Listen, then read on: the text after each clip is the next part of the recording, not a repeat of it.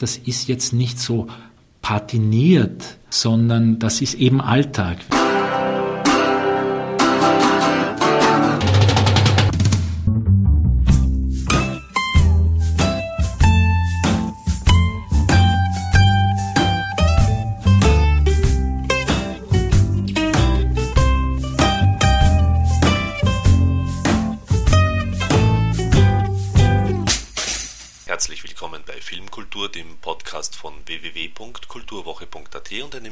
Mit Stefan Ruzowitzki und Karl Markowitsch zum Kinofilm Die Fälscher. Die Fälscher, der neue Film von Stefan Ruzowitzki, basiert auf dem Buch des Teufels Werkstatt von Adolf Burger. Er war einer von 144 Häftlingen, die im KZ Sachsenhausen dazu abkommandiert wurden, unter größter Geheimhaltung englische Pfundnoten zu fälschen.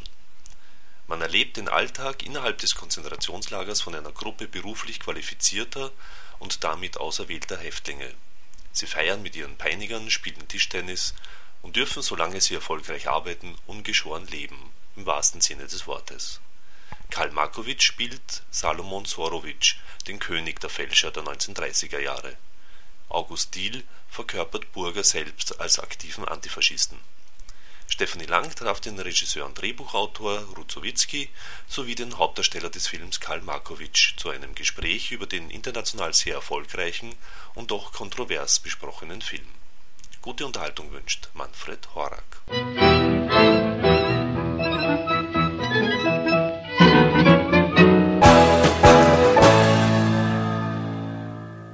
Ich bin rausgegangen und war sehr betroffen und auch aufgewühlt und habe es als eine Bedrohung empfunden, dass das Thema, was ich bis jetzt nur kenne, als etwas, was belastend und mhm. wirklich einmalig auch ist, plötzlich in einer Art und Weise daherkommt, die videotauglich, also die MTV-tauglich ist, die, die etwas in sich birgt, wo ich, und viele verschiedene, der Western mhm. ist kurz ange, also alles wurde mal kurz ange, angetipst, das Gangstermilieu, und ich habe plötzlich gedacht, darf man das? Geht das. Ja. Und ich war wirklich erschüttert.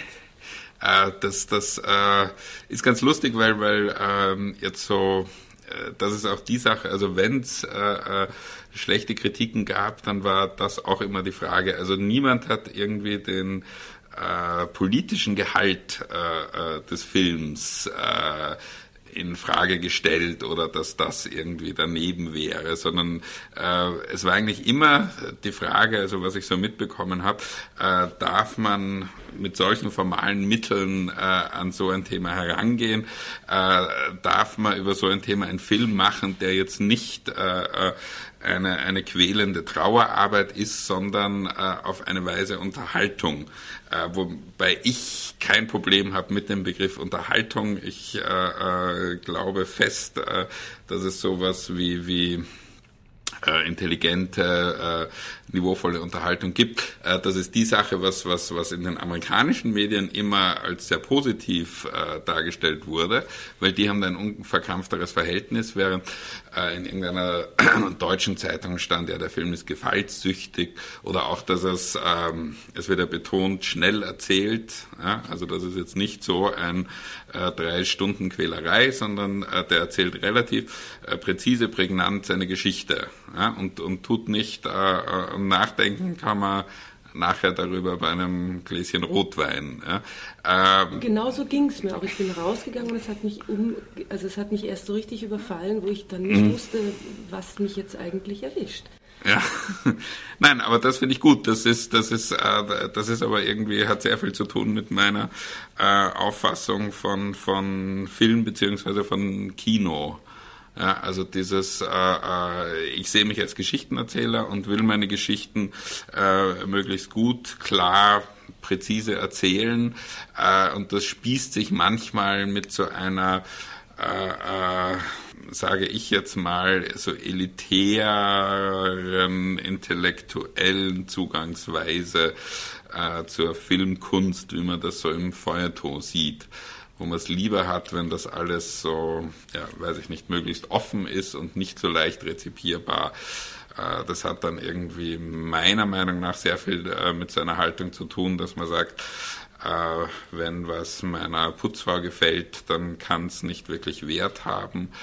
Äh, und das äh, ist so gar nicht meine Einstellung. Also mich freut's, äh, äh, wenn möglichst viele Menschen, egal welchen Bildungsgrades oder welchen Alters, äh, einen, einen Zugang zu meinen Geschichten finden. Und, und äh, äh ja, äh, es ist, glaube ich, auch eine Sache, äh, ich meine, da gibt's ja, äh, da haben sich ja viele schlaue Menschen darüber den Kopf zerbrochen, wie man über den, den Holocaust berichten darf. Es gibt diese, diese berühmten Sachen von Claude Lanzmann, der, der da so quasi Tabuzonen etabliert hat. Aber ich glaube, man muss auch ähm, sagen, dass einfach äh, jetzt für eine für eine andere Generation äh, äh, über den Holocaust äh, und diese Zeit anders berichtet werden muss, als das äh, noch vor 30 Jahren der Fall war. Also ich kann mich, kann mich erinnern, so in meiner Studentenzeit, da gab es eben noch die ganzen äh, Waldheims und Filbingers, da waren die Nazitäter saßen ja noch überall an den Schalthebeln der Macht, äh, äh, waren äh, einfach wirklich noch ein Faktor in unserer Gesellschaft. Das ist nicht mehr der Fall. Also mein Kinopublikum, das, das äh, äh, sind ja nicht mal mehr die, die Kinder, das sind ja die Enkeln, die Urenkeln der äh, Täter. Äh, und denen jetzt irgendwie nur entgegenzuknallen, so war es, ich klage an, äh, das verpufft irgendwie. Ja? Also ich meine, irgendwie die, die, die ähm, sagen wir, äh, KZ-Rezeption im Kino hat begonnen äh, damit, dass, dass äh, die Alliierten Deutsche gezwungen haben, sich Dokumentarfilme, Dokumentarmaterial aus den befreiten KZs anzusehen. Das hat damals 1945 sehr viel Sinn gemacht. und das aber jetzt, 60 ähm, Jahre später oder über 60 Jahre später, äh, dass man andere Wege finden muss, äh, wenn man sagt, es macht Sinn und es ist immer noch wichtig, äh, davon zu berichten, dass man andere Wege finden muss, ein, ein Publikum für diese Geschichte zu interessieren, das finde ich legitim. Und ich glaube auch, dass ein Film wie Die Fälscher vor 30 Jahren nicht richtig gewesen wäre. Das wäre zu früh gewesen, wie auch das, äh, äh, das Leben ist schön. Äh, äh, zu der Zeit, als es, als es gemacht wurde, war es okay.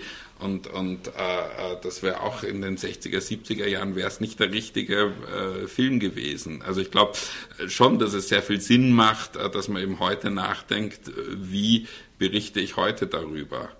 Äh, und diese, diese, diese Sachen von Claude Lanzmann äh, haben meiner Meinung nach halt auch Sinn gemacht. Oder es ist natürlich was anderes, wenn ich, wenn ich ähm, eine Gesellschaft habe, wo ich noch so viele Menschen habe, die direkt involviert waren, auch auf der Opferseite, die traumatisiert sind und so. Aber das ist einfach alles nicht mehr der Fall. Äh, und deswegen äh, finde ich, sollte man sich darüber nachdenken oder sollte man darüber nachdenken, äh, wie man heutzutage mit diesen Themen umgeht. Ich finde auch als äh, äh, sowohl als, als Filmemacher, aber auch als, als äh, äh, gelernter Historiker äh, finde ich das falsch, wenn ich, wenn ich, wenn ich jetzt sage, ich tue äh, diesen äh, ähm, Teil der Geschichte stelle ich unter eine gedankliche Glaskuppel und sage, äh, aus Angst vor, vor Revisionismus, äh, das darf jetzt nicht äh, äh, zum Beispiel für eine aktuelle politische Diskussion verwendet werden. Ja, weil, weil ich finde sehr wohl, äh, äh dass man eben sagen, dass man eben vergleichen können, soll, äh, äh, was hat Hitler gemacht, um an die Macht zu kommen, was machen Haider und Strache äh, und sieht, wie ähnlich das ist. Ja? Und wenn ich jetzt immer sage, nein, das ist also einzigartig, das äh, äh, sperren wir irgendwie ins Giftstränkchen, das fände ich äh, ganz falsch.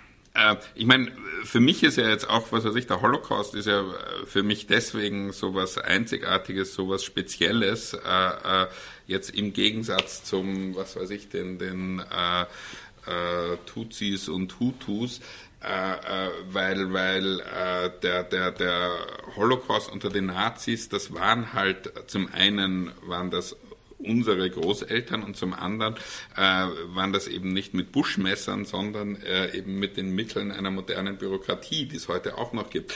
Deswegen ist das natürlich tausendmal relevanter. Ja? Und das äh, äh und sozusagen die, die, die, äh, das ist unsere Geschichte jetzt in, in, in jeder Hinsicht. Wir, wir haben überall noch äh, äh die äh, Relikte aus dieser Zeit äh, jetzt äh, sowohl architektonisch, aber auch äh, äh, gedanklich, weltanschaulich. Äh, damit muss man sich natürlich auseinandersetzen, im Gegensatz zu dem, was, was, was in Ruanda passiert ist, wo ich keinen Zugang habe, da kann ich nichts dazu sagen. Und es geht jetzt nicht darum, was war das Schrecklichere, wo wurden Menschen grausamer ermordet oder mehr ermordet oder äh, äh, pro Tag mehr ermordet. Das ist ja nicht der Punkt. Aber, aber jetzt einfach, ähm, wie gesagt, von dem ausgehend, das ist mir nahe. Da, da geht es um meine Geschichte, die äh, Geschichte meiner Familie, die Geschichte der Gesellschaft, in der ich lebe. Für mich ist eigentlich mehr so der Punkt, dass, es, dass, dass, ich, dass ich immer so hab dieses, äh, äh, was kann man... Ähm, in dieser Situation eines KZs, was kann man da gut und richtig machen? Und dass ich, dass ich ja in meinem Film, das, das, das habe ich aus, aus, aus vielen äh, Autobiografien irgendwie gelernt, dass äh, äh, äh, diese, diese, diese Konzentrationslager, das war sowas essentiell Böses, Zynisches, da hat man nichts Gutes machen können. Die haben nicht das Gute im Menschen hervorgeholt, sondern ganz im Gegenteil eher das Negative. Äh, wenn man versucht hat, äh, wem zu helfen, was richtig zu machen, hat man oft genau das Gegenteil bewirkt. Das war echt so ein, so wie ein negativer Pol auf eine Art und Weise. Ja, und äh, äh, das, das, das versuche ich ja irgendwie so ein bisschen zu erzählen, diese ganzen unterschiedlichen äh, Ansätze. Jeder versucht es richtig zu machen und bewirkt, äh, weil das einfach so mit negativen Kräften aufgeladen ist, bewirkt oft gerade dadurch, dass er versucht, das richtige Gute zu machen, äh, äh, bewirkt er den Tod irgendeines eines, eines, eines äh, Freundes oder äh, eines anderen Menschen. Äh, und aber eben, um dann auf der anderen Seite wieder zu erzählen, irgendwie ein bisschen Sinn hat es ja doch gemacht. Also äh, so diese, diese Balance, äh, äh, das war halt auch irgendwie das, das, das Faszinierende an diesem ganzen äh, Projekt, wo es eben um Verantwortlichkeiten geht in, in, in jeder Hinsicht. Also sowohl äh, gegenüber äh, den Menschen, die mit denen man direkt zusammenlebt, als eben auch äh, Verantwortlichkeiten gegenüber der äh, Gesellschaft oder, oder ähm, der Menschheit, um jetzt ganz pathetisch zu werden. Und die Figur des Augustil? Ähm, die Figur des Augustil ist irgendwie, ich habe versucht, die, die, die möglichst äh, äh, auszubalancieren, dass man, dass man sagt, äh, alle meine Protagonisten haben auf ihre Weise Recht und, und, und äh, in gewissen Szenen äh, klatscht man dem Augustil Beifall und sagt, ja, natürlich hat er recht, man muss äh, eine gewisse Prinzipientreue haben, weil äh, wenn er sagt, äh, deswegen sind die Nazis so stark, auf der anderen Seite äh, hat der Sorowitsch recht, die haben eigentlich alle irgendwie recht. Ähm, ich habe mir eigentlich gedacht, also beim, beim Schreiben vor allem, dass die Leute viel mehr auf der Seite vom Augustil sein werden, weil der halt so die, die klassisch äh, idealistische Anführungszeichen gute äh, Positionen vertritt. Äh, in Wirklichkeit äh, ist das ganze Publikum läuft scharenweise zum, zum äh, Sorowitsch über, äh, weil das halt, äh, mit dem können wir uns identifizieren, der sich halt irgendwie durchwurstelt, versucht zu überleben, halbwegs anständig, aber, aber weder die Kraft noch den, den, den Willen hat, sich jetzt so auf radikal idealistische Positionen einzulassen und man ja auch sieht, dass der, dass der Filmburger äh, mit denen nicht äh, durchkommt. Und ich habe dann also noch beim äh, Schnitt habe ich, habe ich, habe ich, haben wir noch eine Szene rausgeschmissen, die also den, den Burger noch geschwächt hätte, weil ich, weil ich das Gefühl hatte, der ist eh schon so unsympathisch äh, oder, oder, oder hat so Probleme jetzt in der Sympathie des, des, des Publikums. Und ich habe noch mit meinem Komponisten gestritten, der also den, die Burgerfigur gehasst hat und immer also ganz düstere Musik äh, äh, vorgeschlagen hat, immer wenn der Burger auftritt, wo ich dann gesagt habe, das kann man nicht machen, der ist kein, er ist auf eine Weise, ist er der Antagonist äh, äh meines, meines Helden, aber der ist kein, kein, äh, kein böser Typ. Ja. Ähm, Was hat der Film mit Kapitalismus zu tun?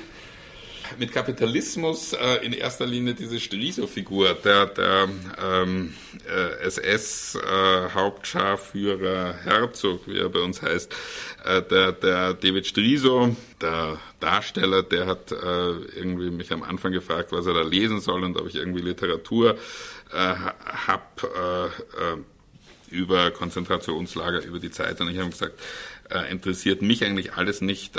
Ich möchte also einen äh, klassischen äh, neoliberalen Jungpolitiker, Jungmanager äh, der also auch äh, äh, freundlich lächelnd halt dann von, von Freistellungen und Betriebsumsiedlungen spricht und, und, und damit irgendwie die Existenz von, von Hunderten, Tausenden zerstört und sich dessen nicht bewusst ist. Genauso wie der Striso im, im Film davon redet, dass wie leid es ihm täte, wenn die Leute wieder in die Lager zurückgeschickt werden und damit meint, dass sie umgebracht werden. Ja, und das einfach nicht mitbekommt in seiner ähm, Egozentrik, in seinen, äh, äh, sagen wir eben, in diesem neoliberalen Denken, wo es äh, um irgendeine seltsame äh, Effektivitätskriterien äh, geht.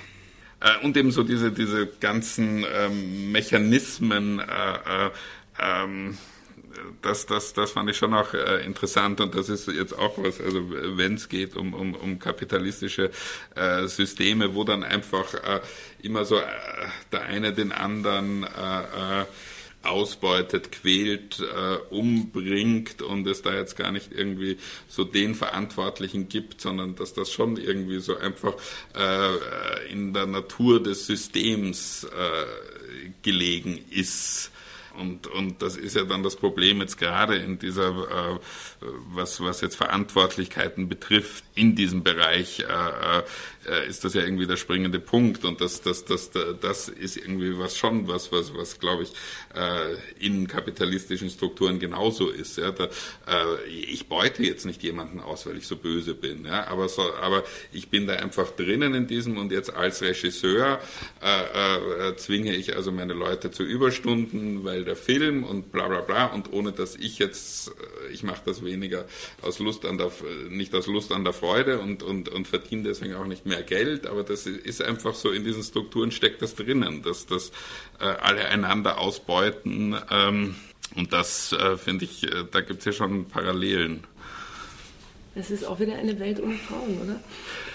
Ja, ich meine, das, ich habe ja irgendwie äh, äh, das Einzige. Ich habe ja, äh, äh, glaube ich, behaupte ich, äh, in meinen Filmen immer sehr starke Frauenfiguren.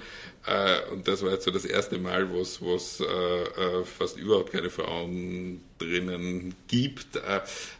und das Einzige, was ich versucht habe, ist, dass, dass in dieser Rahmenhandlung am Anfang sind also so äh, unwahrscheinlich viele Frauen und auch unwahrscheinlich schöne Frauen mit, mit, mit schönen großen Dekolletés und äh, äh, äh wunderschönen ähm, nackten Rückenansichten wie von der Frau Bäumer, äh, äh, in der Hoffnung, dass man es dann ein bisschen es aushält an diese lange Strecke, wo, wo, wo überhaupt keine Frauen mehr vorkommen.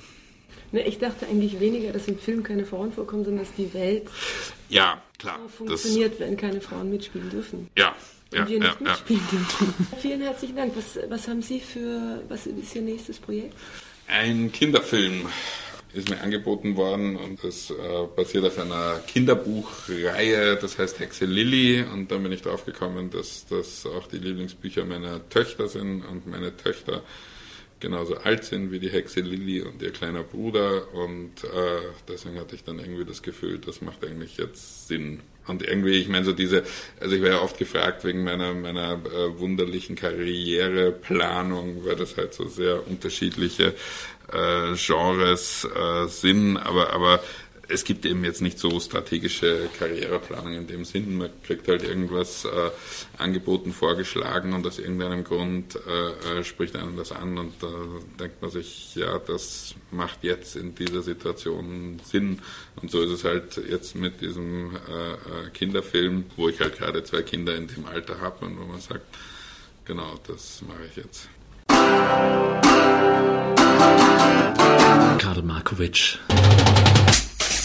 Sind Sie, haben Sie öfter, dass Menschen Ihren Namen anders aussprechen, als Sie es gerne hätten? Äh, eher anders schreiben, als er geschrieben wird. Er schreibt sich auch nicht leicht mit V-I-C-S am Schluss. Äh, in Deutschland hat man manchmal Probleme, ihn auszusprechen. Bei uns hier weniger, da hat man ihn auch schon jetzt wahrscheinlich öfter gehört. Es war ein Gangsterfilm. Ja. Ein guter Gangsterfilm, der in einer Zeit spielt, die ich so noch nicht gesehen habe. Mhm. Wie ging es das, da einzutauchen mit Leib und Seele? Äh, durch ein gut geschriebenes Drehbuch, was es ja, äh, was es ja war und ist und mir von Anfang an auch ähm, sehr viel vermittelt hat von dem, was ich versucht habe, auch in dieser Figur und in dem Charakter rüberzubringen, mit sehr einfachen, präzisen Anweisungen äh, in die Zeit speziell einzutauchen, hat uns natürlich viel gebracht, dass wir einen, einen Monat vorher proben konnten. Hauptsächlich den großen Block äh, im Lager, äh, wo, es einfach ganz wichtig war, jetzt die, die Gruppe, die dann doch äh, sehr viel miteinander zu tun hat, dass man einander kennenlernt und äh, so die ganzen Grundsatzdiskussionen auch erledigt. Und wir haben diese Proben gehabt in Babelsberg am Studiogelände, wo dann auch später das Lager, äh, diese, diese, diese KZ-Baracken dann auch aufgebaut wurden. Die gab es zwar zum Zeitpunkt der Proben noch nicht, aber es gab ja das Gelände. Also sprich äh, ähm, ähm, die, die alten Studios in Babelsberg und man geht jeden Morgen zur Probe an der Marlene Dietrich Halle vorbei und man weiß, da drin ist Metropolis gedreht worden und auch Blauer Engel gedreht worden und dann später aber natürlich auch die großen äh, Nazi-Unterhaltungsfilme Heinz Rühmann und, äh, und, und hin und her.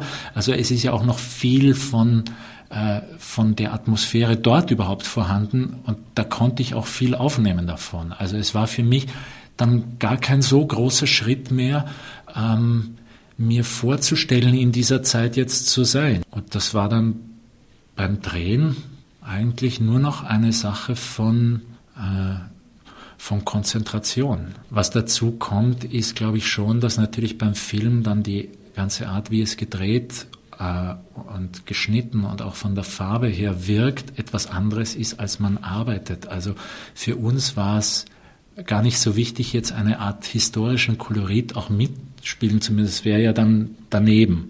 Sondern für uns war es Gegenwart während des Spiels. Und ich glaube auch ein Teil seiner Wirkung hat der Film schon da heraus, dass man sagt, das ist jetzt nicht so patiniert sondern das ist eben Alltag, wie Sie erzählt haben. Wohl in dieser Zeit und man hat es so noch nicht gesehen, aber ich bin da drinnen. Also das sind ganz normale Menschen und den, äh, in, zwar von einer Clique, wo, wo ich jetzt nicht tagtäglich äh, vielleicht verkehre, aber die funktionieren auch heute, nicht? Also das macht das vielleicht auch diese Unmittelbarkeit aus oder diese mögliche Bedrohlichkeit auch aus, dass es nur vom System abhängig ist, unter welchen Umständen die dann plötzlich leben müssen. Genau mit diesem Wissen dieses, diese, dieses, äh, dieses unfasslichen äh, Leides und des Schreckens, der damals passiert ist, im Hinterkopf ergänzt sich diese Bilder. Ich muss sie nicht, ich muss sie nicht vor Augen haben, um diese Bedrohung, diesen Schrecken einfach aufrechtzuerhalten, sondern das weiß ich. Das ist passiert. Die, das ist auch gar nicht zu zeigen in dem Sinn. Äh, und muss auch nicht gezeigt werden, um es trotzdem spürbar zu machen. Wenn, wenn, wenn man es ernst nimmt und über eine scheinbar vordergründig spannende Krimi-Spionagegeschichte hinaus weiterentwickelt, auf eine Konfrontation des Gewissens. Also wie verhalte ich mich? Jetzt würde ich gerne Ihre Meinung nochmal hören. Die, Sie, Sie, haben ja sehr viel gedreht. Mhm. Würde mich sehr interessieren, wie, wie es für sich der Unterschied ist, ist das Herangehen, das Empfinden äh, Bühne oder Filmkamera? Ähm, also größer könnte er für mich kaum sein in der, in der Herangehensweise, obwohl es natürlich äh, in der eigentlichen Rollenentwicklung äh, keine Unterschiede gibt. Also von dem Zeitpunkt, ob ich, wo ich jetzt ein Drehbuch lese oder ein, ein, ein, ein, Stück als Vorlage. Und umso größer sind die Unterschiede aber dann in der Arbeit oder fallen um, umso größer ins Gewicht, weil wir von einer gemeinsamen äh, Ausgangslage, einem geschriebenen Buch ausgehen und im Kämmerchen mit Text lernen und mir vorzustellen, welche Art Mensch ist das, was hat der für eine Geschichte, wie reagiert der in so einer Situation, unabhängig jetzt vom Dialog, den ich, äh, den ich lesen kann, äh, aber welche Ausdrucksstärke, welchen Grad oder welche, welche Möglichkeiten des Ausdrucks wendet der logischerweise an? Und bei mir immer welche maximalen. Also ich gehe immer gerne an eine untere als an eine obere Grenze von, deswegen arbeite ich auch gern vor der Kamera mit von Sichtbarkeit, also von, von Herzeigbarkeit. Also mit wie wenig kann ich aber trotzdem die volle äh, Palette des Momentanen trotzdem ausdrücken. Und die, die Arbeit dann ist komplett unterschiedlich natürlich beim Drehen, weil ähm, weil allein schon von den ganzen bekannten Unterschieden, wie dass ich unchronologisch arbeite, also überhaupt vollkommen äh, aus dem manchmal Zusammenhang heraus gedreht, die Reihenfolge der Bilder, die man am Tra Tag dreht, äh, mal von vorne, mal von hinten in der Geschichte sein können.